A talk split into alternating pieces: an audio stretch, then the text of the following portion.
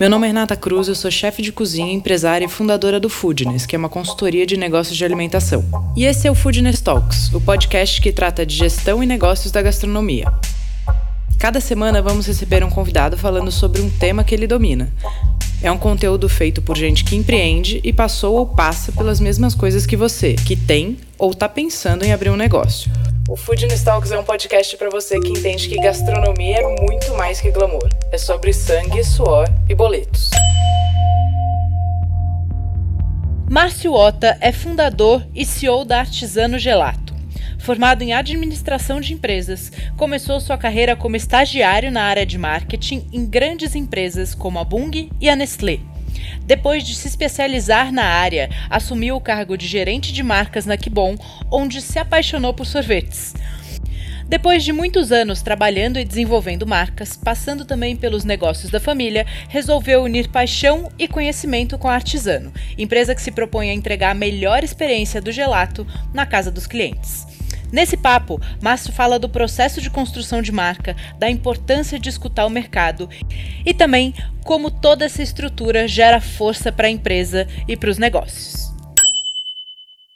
Mais um Foodness Talks e dessa vez a gente recebe o Márcio Ota, que é fundador e CEO da Artisano Gelato. Oi, Márcio, bem-vindo. Tudo bem, Rê? Obrigado pela oportunidade de falar aqui com vocês. Imagina, obrigada a você pelo tempo e pela disponibilidade para bater esse papo com a gente e levar os seus aprendizados para todo mundo que está ouvindo. Opa, bora, vai ser uma delícia. Márcio, conta um pouquinho para a gente começar da sua história e da sua carreira até a inauguração da Artisano. Bom, olha, isso aqui daria um podcast inteiro, né? Só para falar uhum. disso, na verdade. Eu sou administrador de empresas, é, eu trabalhei é, em grandes empresas depois que eu saí da faculdade. É, trabalhei quatro anos na Nestlé, fui gerente de, da operação de Páscoa. É, depois eu trabalhei em algumas empresas de internet até chegar na Unilever. Eu trabalhei na Kibon por três anos. É, isso não tem muito a ver com a história da artesano, mas tem a ver um pouco sobre minha paixão por sorvetes já desde sempre, né? E aí, desde 2004, eu estou trabalhando no negócio de família que é, é, industrial, que, enfim, mexe com máquinas e equipamentos, que não tem nada a ver com toda a carreira que eu tinha construído na, nas empresas grandes, né? E aí, no, durante a pandemia, eu resolvi fundar Artisano, que juntou uma oportunidade de negócio, né, é, junto com uma paixão que eu sempre tive, é, nesse ínterim, junto com a empresa de, de equipamentos, eu tive uma agência de branding e design com dois sócios é, que eram designers, um designer industrial, outro designer gráfico. É, a empresa chamava Brander e ficou. A gente foi sócio durante seis anos, né? Então também tive a oportunidade de trabalhar em construção de marcas e na parte de identidade visual e a parte também tridimensional em criação de lojas e tudo mais. Era uma parte bacana e que eu curtia muito é, na época das minhas, uh, da minha vida de marketing, empresa grande, né? Então juntou toda essa experiência de trabalhar no marketing de grandes corporações com grandes marcas, depois ter agência e essa minha paixão durante a pandemia eu comecei a pedir, né, os meus gelatos favoritos em casa e eu percebia que eles chegavam às vezes em boas condições, às vezes até derretido, e depois, quando eu colocava no freezer, eles ficavam duros. E perdiam é. todo o principal atributo do gelato, que é a cremosidade, o frescor. E aí eu falei, poxa, mas não existe um gelato feito para consumir em casa. E aí eu enxerguei uma oportunidade de negócio e resolvi montar a fábrica, e aí eu fiz uh, o business plan, o posicionamento da marca e todas as formulações. Fui aprender a fazer sorvete para conseguir montar artesano. Legal. Então, o produto de vocês é um produto de gôndola, vocês não têm loja própria, certo? Não. A nossa loja é digital, ou seja, nossos canais hoje de venda são a nossa própria loja, é, que seria como se fosse um aplicativo, só que a gente não tem o aplicativo na App Store. Seria um link como você entra uma loja como todo mundo está acostumado já, uma plataforma disponível no mercado. A gente vende no iFood também, e agora uhum. a gente está iniciando é, a operação de varejo. Tá. Hoje a gente vende no Empório da Confeitaria Dama em Pinheiros e no Empório Fazano nos Jardins. Perfeito. Muito legal.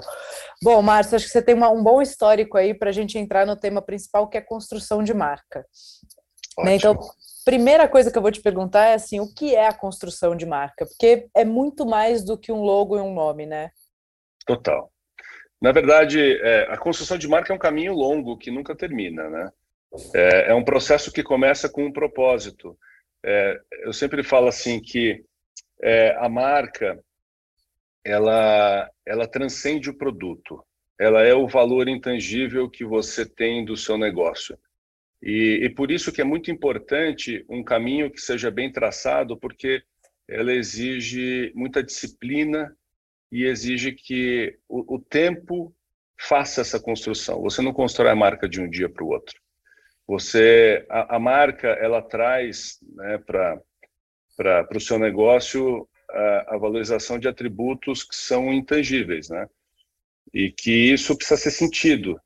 E esse sentimento e a paixão que ela evoca no consumidor ou é, no, seja lá em quem que você quer impactar, ela precisa dessa disciplina, dessa coerência e desse tempo para poder é, ter a construção e, e, chegar no ponto que é, você planejou lá no início. Então, tudo começa no planejamento, né? Total. O que, que você quer ser? Com quem que você quer falar? O que, que é, você quer que eles pensem e que eles reajam dentro daquilo que você vai propor e aquilo que você vai comunicar?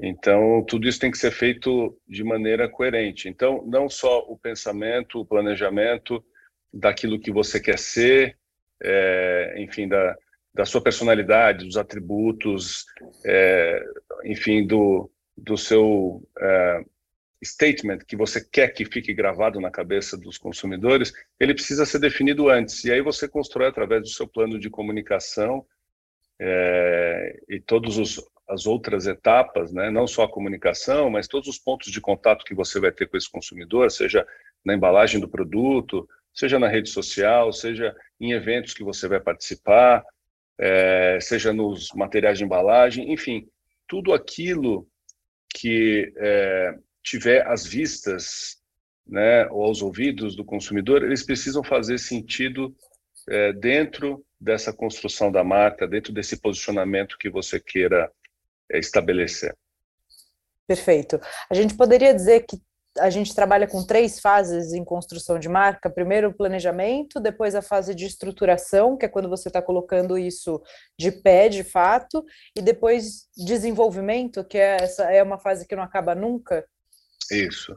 E eu acho que o planejamento e também a parte de estruturação é, são momentos que você tem que estar sempre revisitando, né? Uhum. Porque existe aquela frase lá, tu precisa, precisa combinar com os russos, né? Ou seja, às vezes você tem um plano bárbaro, né? E que você vai colocar é, em marcha e aparecem situações inesperadas, né? Sim. Então tem os fatores externos que são super importantes. Às vezes você testa algo e você fala, nossa, eu quero ser percebido com esse atributo, com essa visão, e de repente você vai para o mercado, por mais que você tenha feito pesquisa, você vai para o mercado e você fala, opa, eu acho que o caminho não é esse.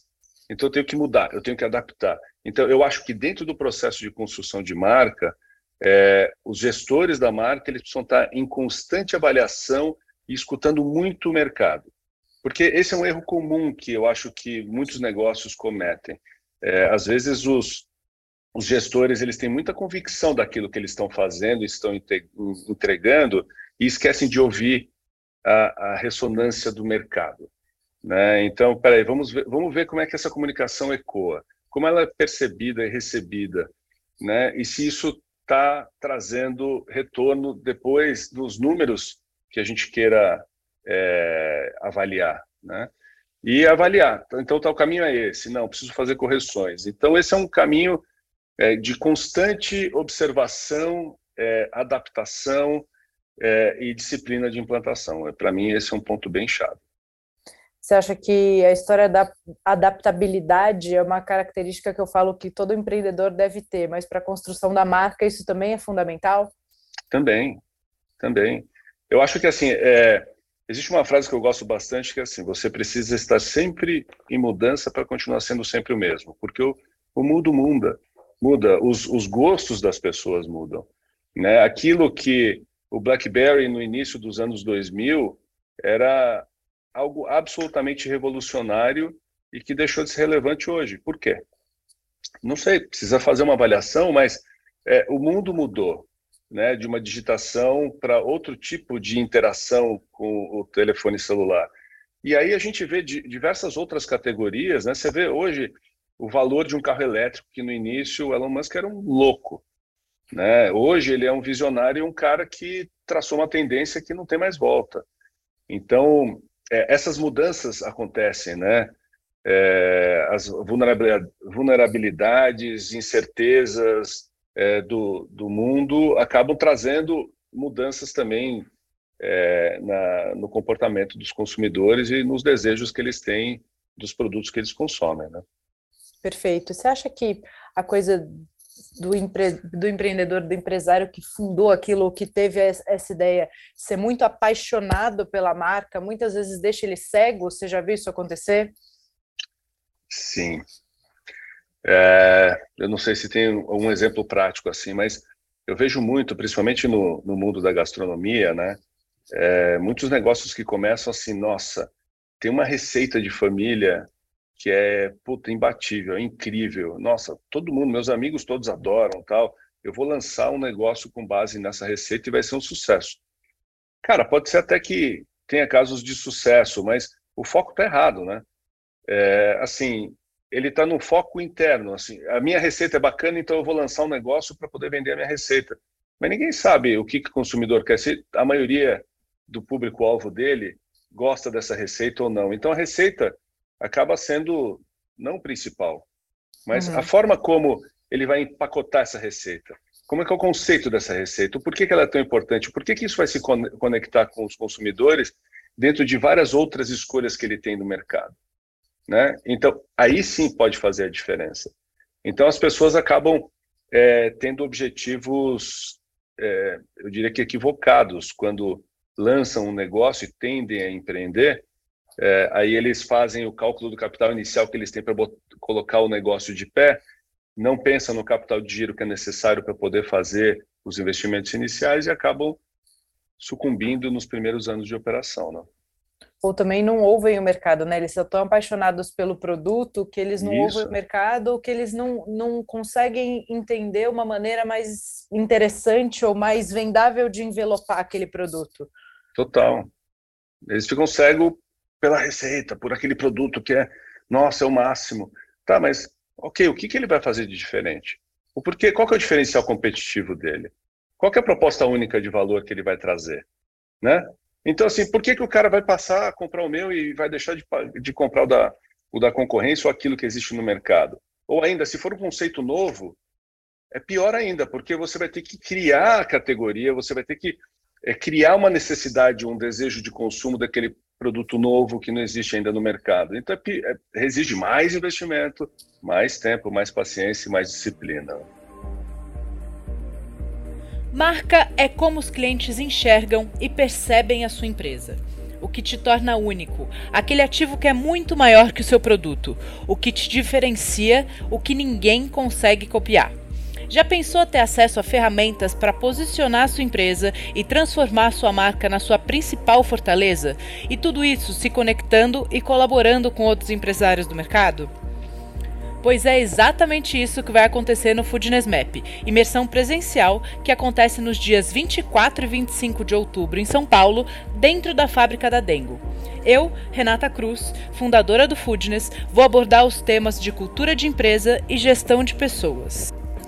E Léo Espegariol, especialista em construção de marcas e branding, fundador da Decabron e da agência Vichy, vai falar de construção de marca e jornada do cliente. São apenas 20 vagas e para garantir a sua é só acessar o nosso site www.somosfoodness.com.br ou entrar em contato pelo WhatsApp 11 94 196 0186.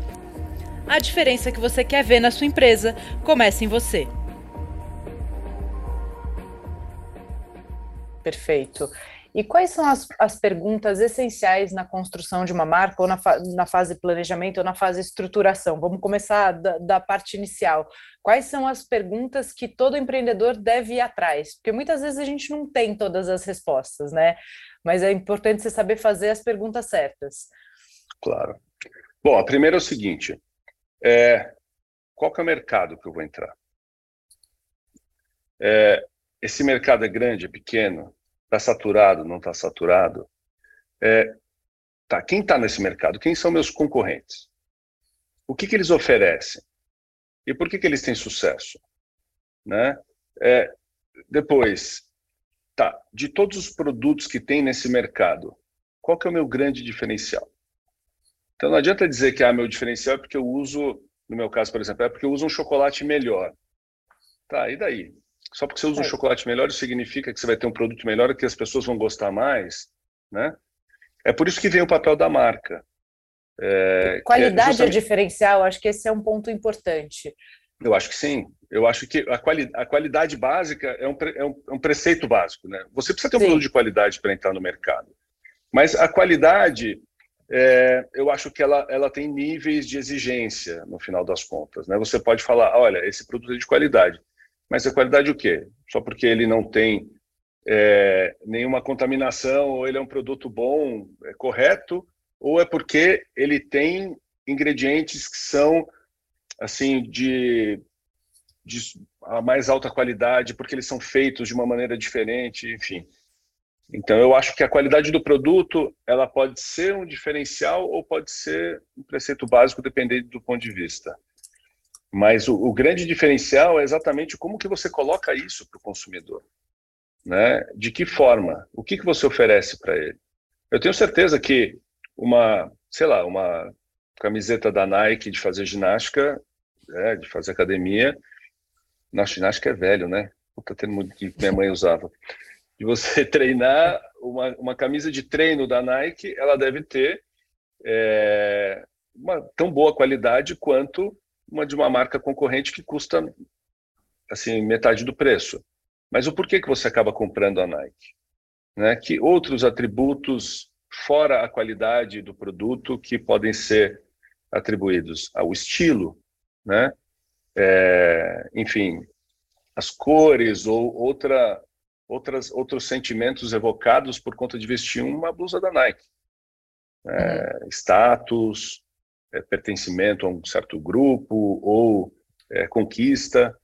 Então, essas, esses outros atributos que vêm além do, da qualidade do produto, eu acho que são o grande diferencial que você pode trazer para o mercado como a sua proposta de valor. Perfeito. Público-alvo também na hora da construção da marca é fundamental?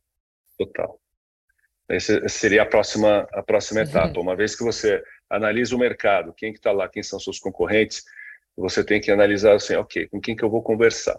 Porque aí, dependendo do público-alvo que você é, coloca para é, para sua marca ou para o seu produto, vem aí a definição dos outros P's, né, do marketing que a gente aprendeu lá na faculdade, que é assim, a precificação, é, a parte do, da, do canal de distribuição, como é que você vai atingir esse público-alvo, né? E, e, como é que você vai conseguir fazer com que você tenha relevância para ele aí dentro do, da, da sua proposta de, de entrega de valor e como você vai comunicar isso para ele e com que frequência, né?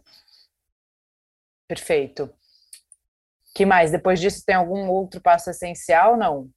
Aí é colocar de pé. Bom, é, aí, aí eu diria que uma vez que você tem o mercado definido, analisou a concorrência, é, definiu o seu público-alvo, aí você tem que definir, fazer a definição do seu portfólio, né?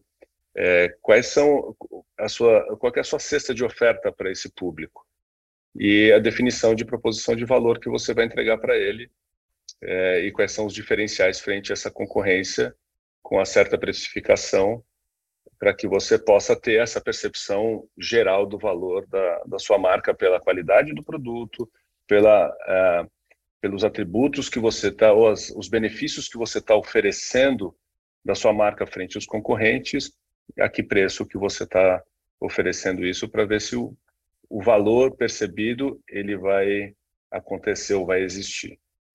Perfeito. E aí a gente passa também para a parte de estruturação, né? Agora respondi todas essas perguntas.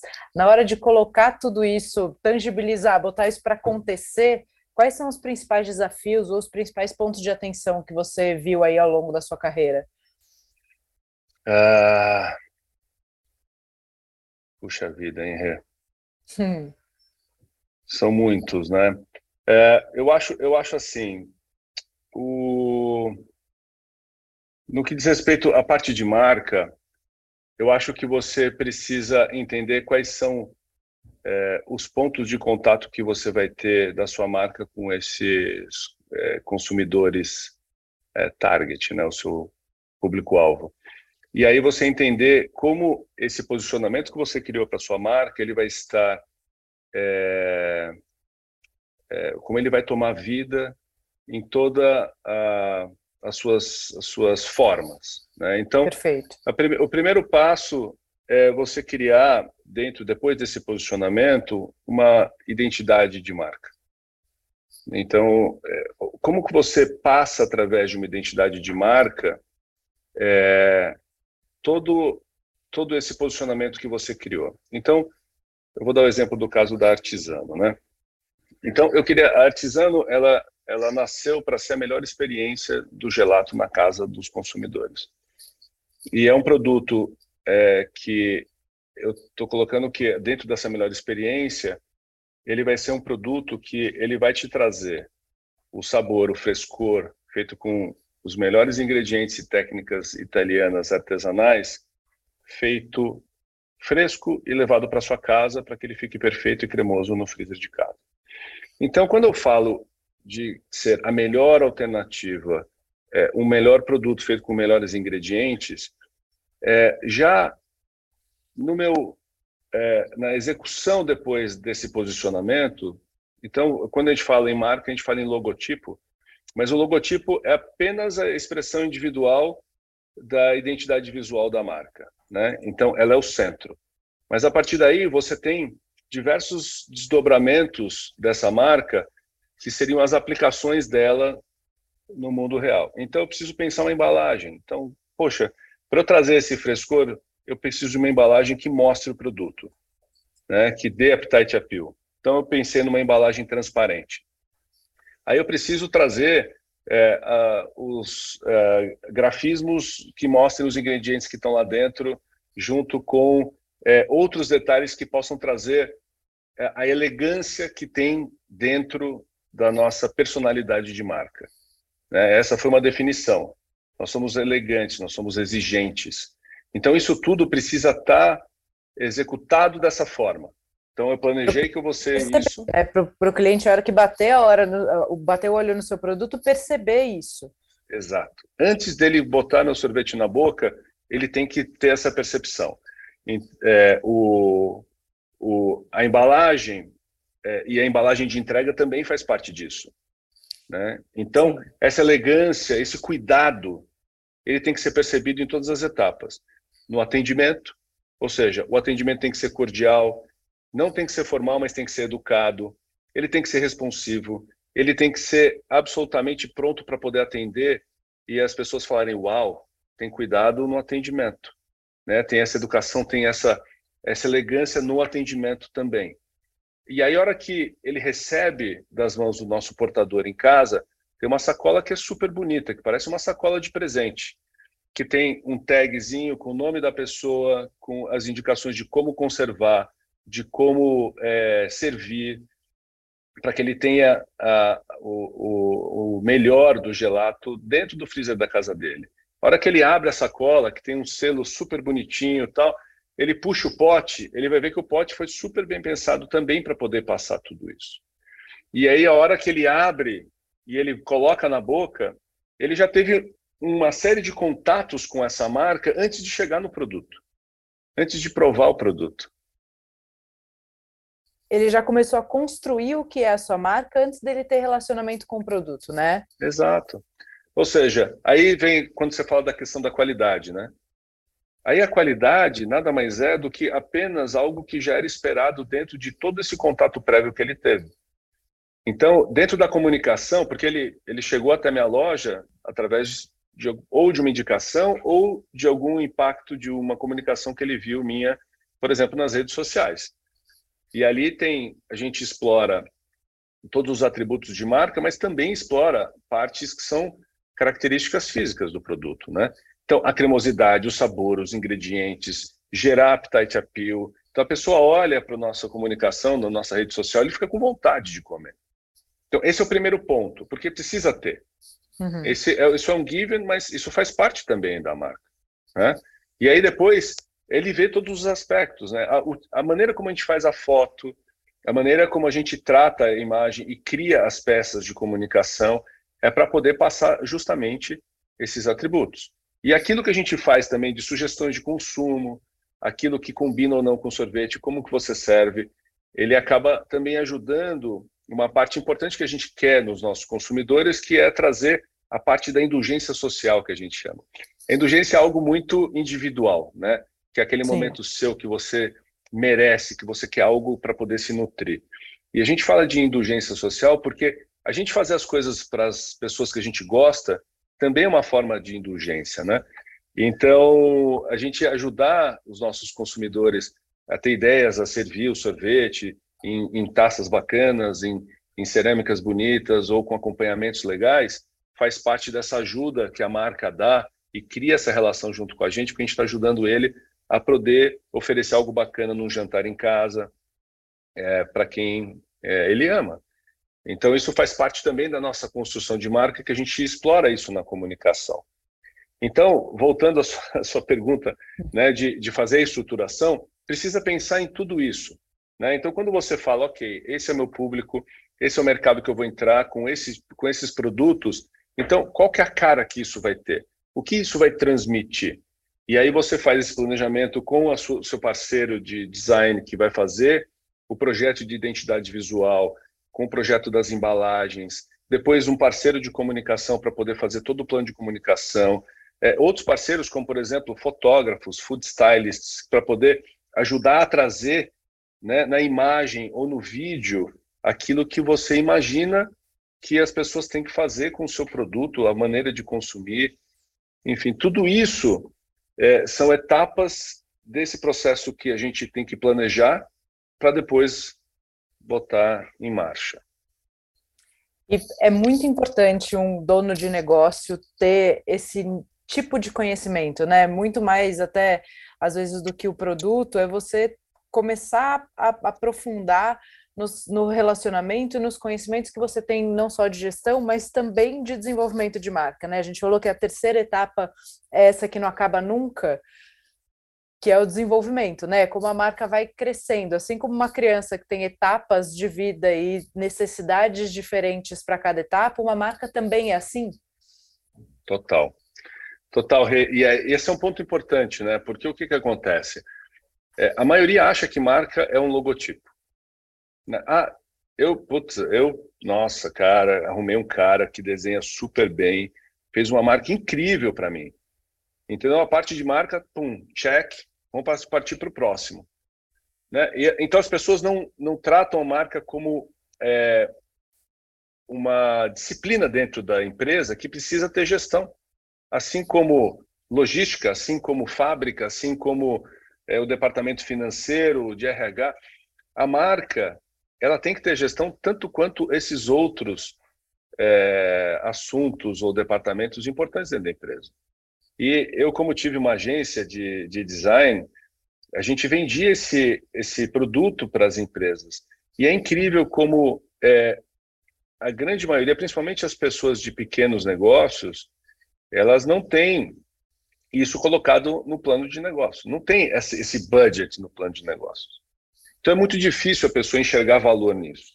Somado a isso, para as empresas grandes, médias e grandes, as agências de propaganda começaram a fazer esse trabalho, porque quando a verba migrou do a gente chamava de above the line, que era a parte toda de, de comunicação, propaganda, é, que no passado era era filme, revista, outdoor e tal, e que migrou para o digital e começou a migrar isso também para o que a gente chamava de below the line, As agências falavam, a, a, a verba do meu cliente ela tá é uma só e está migrando para algo que eu não sei fazer. Então, peraí, o que, que precisa fazer? Ah, precisa fazer evento, vou fazer evento. Ah, precisa fazer branding, né? Que é um termo que assim está sendo muito usado já há alguns anos. Né? Então, ok, vamos fazer branding. E vão, então, o que, que é branding? Ah, branding é assim, faz o logotipo, faz as coisas aí que as, todas as, a parte de, de execução da, da marca, não sei o quê, e coloca no pacote para o cliente. Então, banalizou. E o pequeno negócio, e eu sei bem que eu tenho uma empresa que é uma indústria B2B. Uhum. Qual é a uhum. importância da marca no B2B? Né? Então, eu acho que tem que ser trabalhado não só para o consumidor, mas também para os funcionários ou para os outros, para os outros stakeholders. Todo mundo que tem ponto de contato com a empresa, ele vai acabar entendendo o valor da marca junto com visão, missão e valores da empresa. E é, é o, o, famoso vestir a camisa, né? Estou vendo sua camisa ali do time de futebol é, pendurada na parede. É, quando a gente consegue trazer essa paixão para os colaboradores, né, para o cara vestir a camisa, não só no sentido de estar tá usando o uniforme, mas de realmente acreditar naquela marca, né, respirar uhum. os mesmos valores, entender qual é, quais são os objetivos de crescimento, como ela se comunica com o cliente, o que, que ela entrega que é maior que o produto. Quando a gente gera esse entendimento da porta para dentro, a chance também da gente ter mais sucesso na retenção de talentos, no desenvolvimento de colaboradores é muito maior. Total. Total, porque eles enxergam é, um caminho diferente, um caminho comprometido, do, do qual o trabalho deles vai fazer diferença no todo. Né? Isso eu sempre falo aqui para o pessoal da Artisano. Né? É, eu chego na fábrica, é, eu, eu provo todas as produções antes de importar. Aí eu provo e falo para as meninas, ela fala assim, nossa, meu, o sorvete de vocês é demais. Tá excelente. Meu Deus, sorte de quem vai tomar esse pote. Cara, tudo bem, eu vai falar, não, a receita é a mesma, os ingredientes são os mesmos, a máquina é a mesma, então todo dia vai sair a mesma coisa. Não vai. Não vai, porque existe uma coisa que é paixão, né? Então a paixão, ela vai determinar, né, esse tesão de chegar e fazer as coisas e, e, e saber que está fazendo a diferença, vai fazer com que esse detalhezinho né, na produção, no processo produtivo, na separação dos ingredientes, na limpeza do pote, na colocação da etiqueta, que vai estar retinha, bonitinha, colocadinho. Na hora que você coloca para o estoque. Então, isso tudo, cada pedacinho desse vai fazer diferença na percepção final. Né? E produtos que querem, que têm o posicionamento de, sim, de serem impecáveis, de entregarem assim o, o fino do fino, eles precisam cuidar das etapas assim, no detalhe, todas as, as etapas. E aí a pessoa do atendimento fala assim, nossa, mas o porquê que eu tenho diferença? Eu estou fazendo um WhatsApp aqui com ele, vai dar na mesma? Não, não vai dar na mesma. O entregador, eu vou deixar na portaria. Qual é a diferença de eu entregar bonitinho ou entregar largando a sacola? Então, todos esses pontos. Eu estar uniformizado, não, eu não isso. estar uniformizado, né? A gente.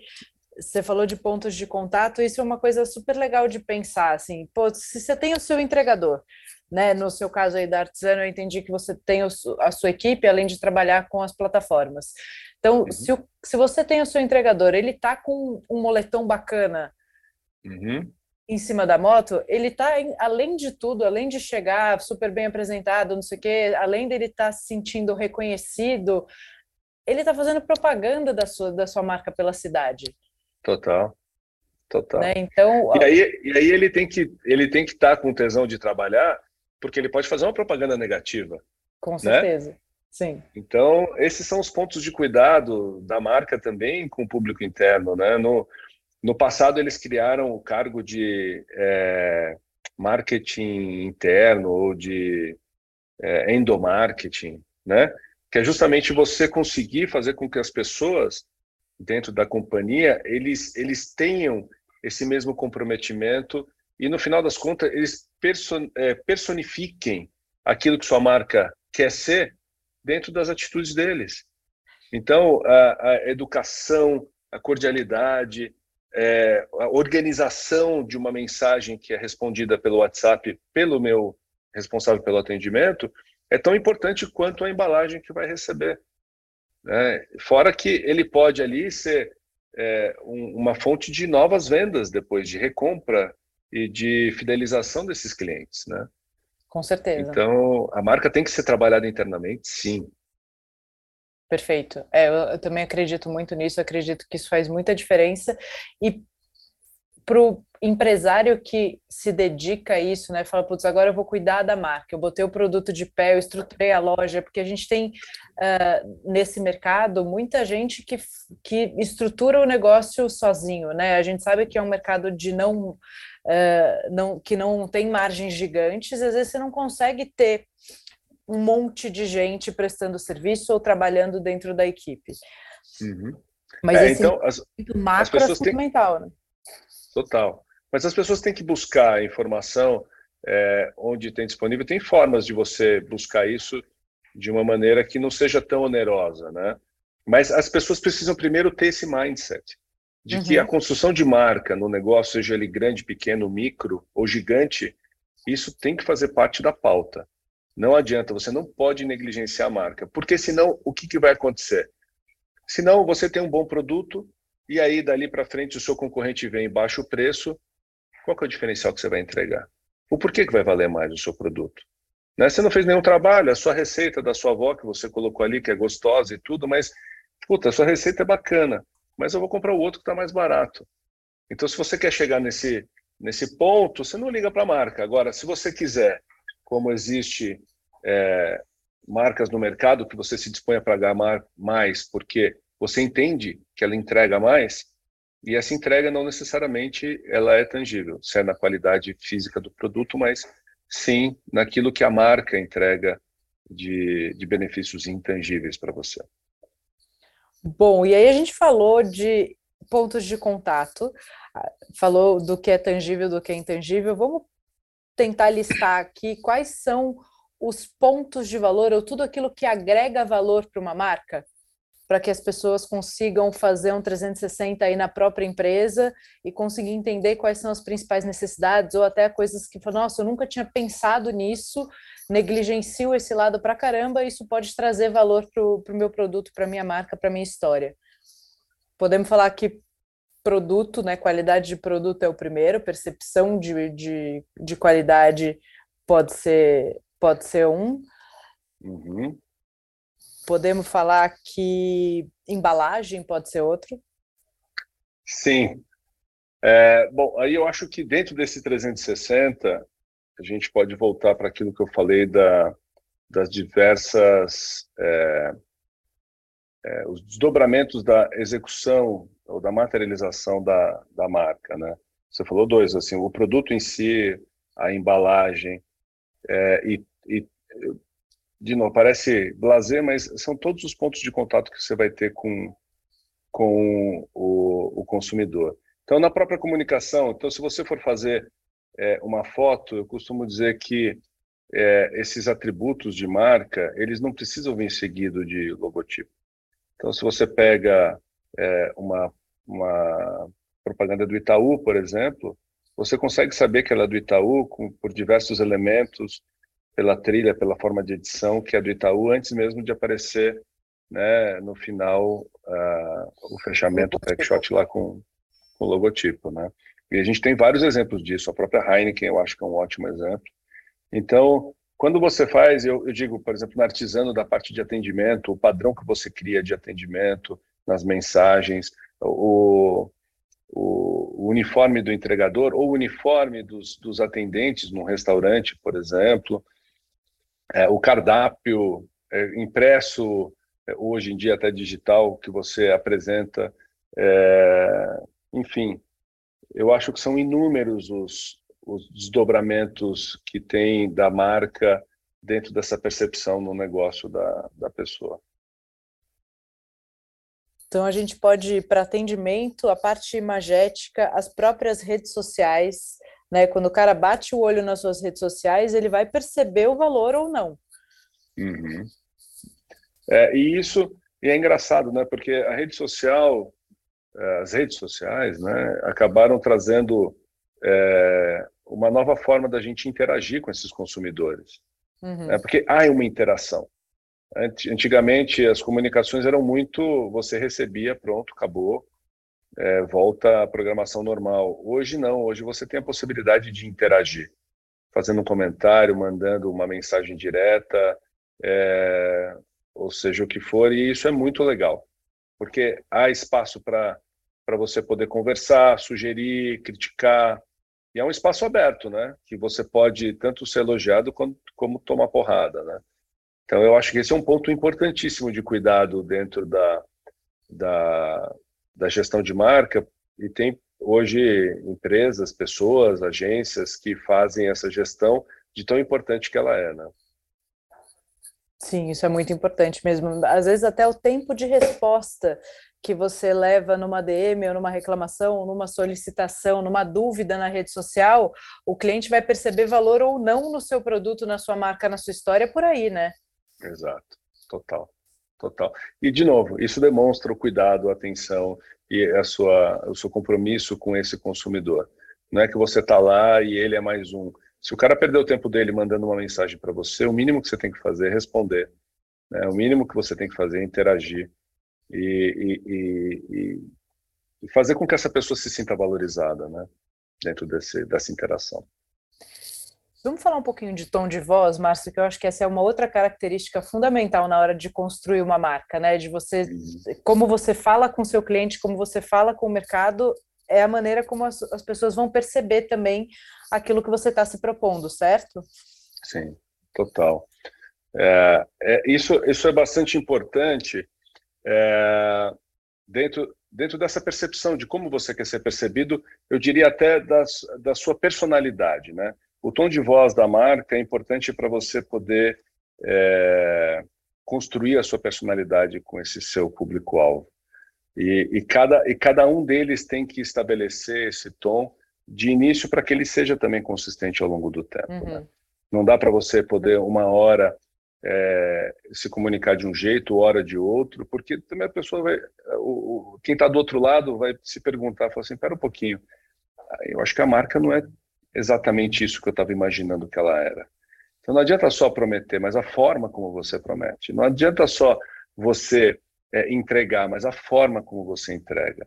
Então, Cuidado com as promessas também, né? Porque não tem nada pior do que uma promessa que você não pode cumprir. Exato, exato. É, essa, essa parte desse tom de voz tem, a gente vê, né? Casos hoje de restaurantes que têm um tom de voz que é, são, que é absolutamente controverso. Tem uma, uma, um restaurante de carnes que é super controverso nesse sentido. Ele tem fãs justamente pelo tom de voz que ele, que ele coloca uhum. né, no tratamento, e tem outros que odeiam e até quase, enfim, foi denunciado pelo Ministério Público dentro de uma comunicação que fez recentemente. Então, mas ele junta uma legião de seguidores e de é, pessoas fiéis à marca justamente por esse jeito é, diferente de, de se comunicar que não é convencional, né? usando palavrões, usando certas ofensas, até uma agressividade um pouco mais incisiva. Mas você vê, é o tom de voz dessa marca, é parte da personalidade dessa marca, que vem muito do, do seu dono, do seu chefe, né? E há quem goste e há quem não goste. Sim, isso independente de, de juízo de certo ou errado, Total. não é isso que a gente está fazendo, é dizendo Imagina. que funciona, né? É, ele se comunica e ele, e ele cria identificação com as pessoas que têm premissas ou que acham graça ou que é, total tem gente que, acha, que se identifica com isso né Rê? É, uhum. tem, e assim nada de mal com isso né? tem gente que gosta tem gente que não gosta a gente vê né dos críticos de gastronomia que tem hoje no Instagram Cara, tem gente que fala super bem de um lugar, tem gente que desse mesmo lugar fala super mal, mas são pontos de vista diferentes. Tem gente que vibra com isso, tem gente que se sente ofendida com isso, né? Então, é, os críticos não deixam de ser uma marca também e tem seguidores porque eles, eles oferecem algo de valor para esse público que seguem eles. Eu acho que na, na questão dos restaurantes também. Então, o meu irmão tem um restaurante de rodízio de sushi. Os críticos metem o pau em rodízio de sushi mas vive cheio, porque tem um público que é cativo daquilo. Ou seja, você precisa ser fiel à sua proposta para aquele público que você quer atingir. Uhum. Né? Então, de, de, conhecer o público que, eu... que, você quer atingir, né? Saber quem você é, saber como você fala e, e quem é o público que você quer atingir. Pois é. é. isso é super importante. E nesse caso que eu, que eu dei de exemplo, né, sem nenhum julgamento, eu acho que é um pouco disso, é a personalidade do cara fazendo um negócio que ele vai ser assim se as pessoas quiserem gostarem, vão seguir e vão curtir e vão comer no restaurante dele, se não gostar não vai. E é, é mais ou menos isso, né? É, sim, é fundamental, você acredita que a, a marca tenha verdade com o fundador, que o fundador acredite realmente naquilo, é possível o cara construir uma história é, e essa história ser contada de um jeito criado, né? não de um jeito sentido. Não, eu acho que tem que ter total verdade.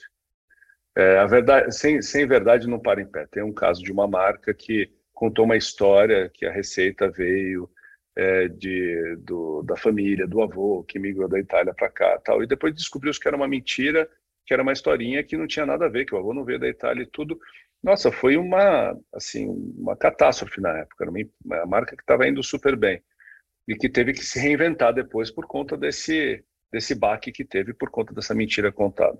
Então, eu acho que tem que ter verdade.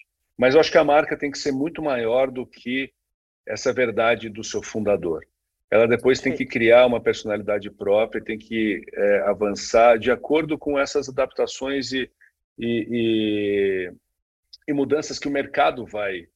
E até as é, necessidades do mercado, né? Porque se, se você ficar amarrado, né? Eu construir a marca, a marca tem que ser exatamente um espelho do que eu sou. Se ela não puder transcender ao meu tamanho, ela vai ficar até fadada a envelhecer com você, né?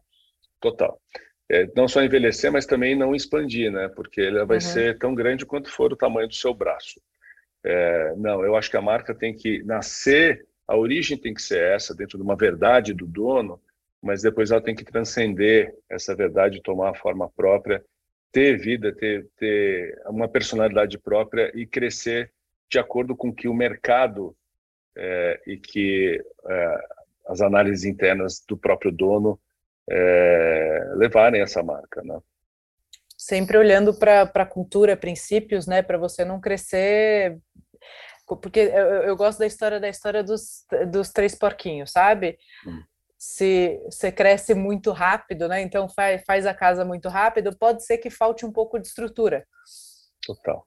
Né? E a hora Total. que bate um vento, cai rápido. Então, também, se você às vezes demora um pouquinho mais na construção, tudo bem, porque você está construindo pilares sólidos, né? Você está encontrando uhum. seus princípios, você está construindo a sua cultura, e a partir daí vai ser muito mais fácil você parar de pé e crescer. Faz sentido?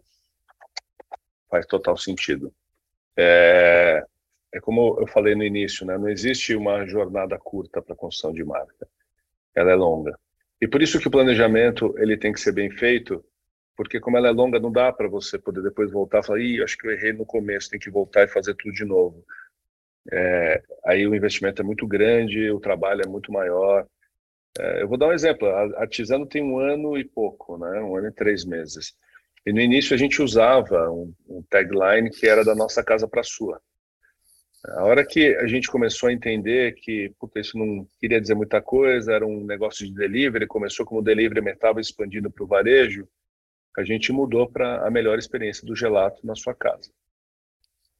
É, e aí as pessoas perguntam, né? Você não pensa em abrir uma sorveteria? Eu falei, não, hoje não faz parte do plano nem de longo prazo, porque é o que tem no mercado e eu estou querendo justamente trazer algo diferente do que tem no mercado. Gelaterias tem várias que são ótimas no, no, em São Paulo e poderia ter mais uma, sim.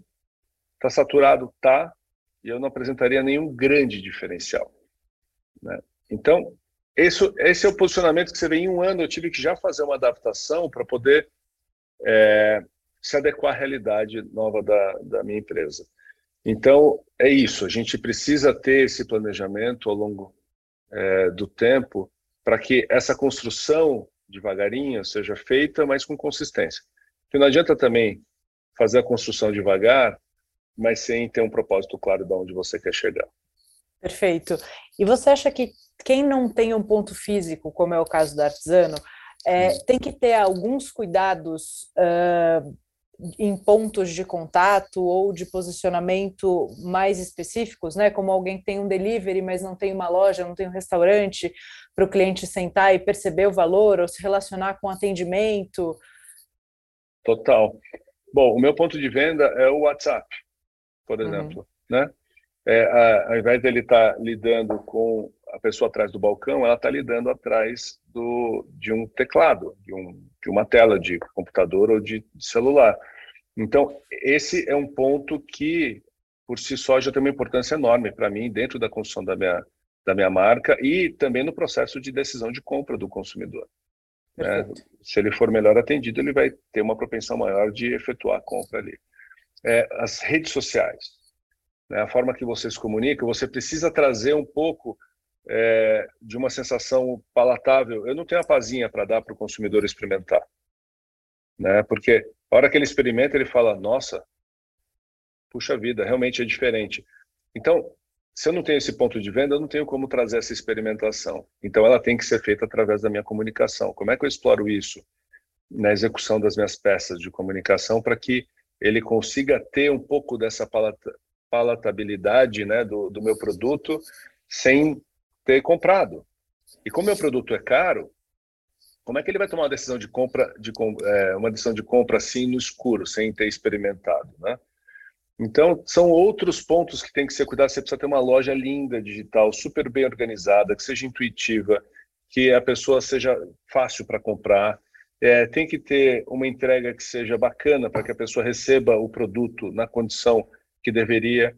Ou seja, eu cuido para que o produto não chegue derretido, como foi minha experiência durante a pandemia com as gelaterias, né? E que ele realmente tenha a entrega da minha promessa de ficar cremoso no freezer de casa através das indicações que eu coloco na tag para como ele pode ter o sorvete cremoso no freezer. Simples, é um ajuste de temperatura, ponto, né? Então, é, esses pontos todos a gente tem que reafirmar na comunicação para que essa experiência do ponto de venda seja replicada para o mundo digital. Perfeito. E você tem também uma, um outro tipo de captação de cliente, né? Porque às vezes quando você tem um ponto de venda, você está num ponto estratégico, então você está num ponto de, de passagem, de alto fluxo. Você está oferecendo a sua marca para um monte de gente que não te conhecia, está passando por ali. É, eu, eu, eu comparo as marcas que não têm pontos de venda como se estivesse no alto de um prédio. Ninguém vai passar ali, ou você está um ponto ruim dentro de um shopping. Ninguém vai passar ali a não ser que você diga que você existe. Uhum. Né? A não ser que você gere desejo. Exatamente. Então, esse exercício acontece muito no, no digital? Muito. Então, no final das contas, a sua vitrine, o seu desejo vai ser, assim, você está bem posicionado nas redes sociais para que a sua mensagem seja entregue para a pessoa para que ela seja impactada e para que ali gere um impulso da compra. E aí você precisa ter a facilidade dos canais de venda para que ela possa efetuar a compra. É, quantas vezes você foi impactado por uma comunicação no Instagram, né, que tinha lá, clique aqui ou arraste para cima para você fazer a compra, e aí você, se dependendo da comunicação, você tinha esse impulso de ir lá e comprar. Uhum. Né? Então, a minha venda não é por impulso. A gelateria é por impulso. Então você está na rua, até por conta disso o mix de produto é diferente. Então você está na rua passando e você tem uma vontade de tomar sorvete, talvez a sua necessidade de sorvete seja refrescância, né? Você está ali no meio do, da correria, eu quero algo refrescante, então os produtos, por exemplo, de fruta, você tem uma variedade maior para vender. Em casa, como é planejado, a maioria da, das vezes você quer algo para te é, nutrir a alma, ou seja, indulgência. Então, os meus sabores mais vendidos são é, base leite, né, sabor de chocolate, pistache, que tem uma outra proposta de rua. Então, eu não sou impactado por essa venda de impulso, mas a minha venda acaba sendo planejada. Então, o impulso é gerado na minha comunicação nas redes sociais. Sim, e tem, e tem um outro ponto de contato que eu acho fundamental, que funcionou muito para a estruturação e para a construção da Recruit to Go, é, também, que é levar, quando o cliente leva isso para casa de alguém. Né? Então, uhum. funciona muito como um presente, funciona muito como uma, uma, maneira de você levar alguma coisa bacana. Vou almoçar na minha sogra, no meu amigo, na minha mãe, e eu vou levar um negócio legal, né? Como se você estivesse é, levando um presente para a pessoa, mesmo que seja para consumir todo mundo junto ali. Uhum. Então, esse ponto de contato para a gente é super importante. A gente entendeu que isso era um hábito do cliente. Então, ele comprava aquele produto para levar para alguém né? E muitas vezes até para mandar, né? alguém ficou doente, ou teve bebê, eu quero fazer um é, é aniversário, então eu quero mandar uma torta. Né? Eu tenho um amigo meu que está doente, eu quero mandar uma, uma torta, uma caixa de coxinha para ele, porque eu quero que ele sinta-se abraçado. Então a gente também entendeu que esse era um outro ponto de contato muito importante, que como a gente tinha a embalagem pensada desde o começo, a sacola, etc., isso agregava valor. Total. É, é, assim, a gente tem uma similaridade muito grande nesse sentido, porque é, quando eu pensei na minha embalagem, foi exatamente pensando nisso. Você vai jantar na casa de alguém, ou vai passar o fim de semana na casa de campo ou de praia de alguém, você consegue. A gente tem até uma embalagem de isopor para poder levar para distâncias de viagens, para é, levar isso como uma sobremesa ou mesmo um presente. É, você recebeu na sacolinha, você viu, né? Putz, teve uma vez que uma amiga minha falou, Márcio, me manda outro sorvete porque aquele derreteu. Como assim derreteu? Não, chegou em casa, não tinha avisado minha funcionária, ela olhou uma sacola linda, deixou em cima da, da mesa do escritório. E eu fui ver só à noite, estava derretido. E a gente passou a colocar até uma etiqueta, manter o produto congelado. É, porque é. ele parece um presente mesmo, né?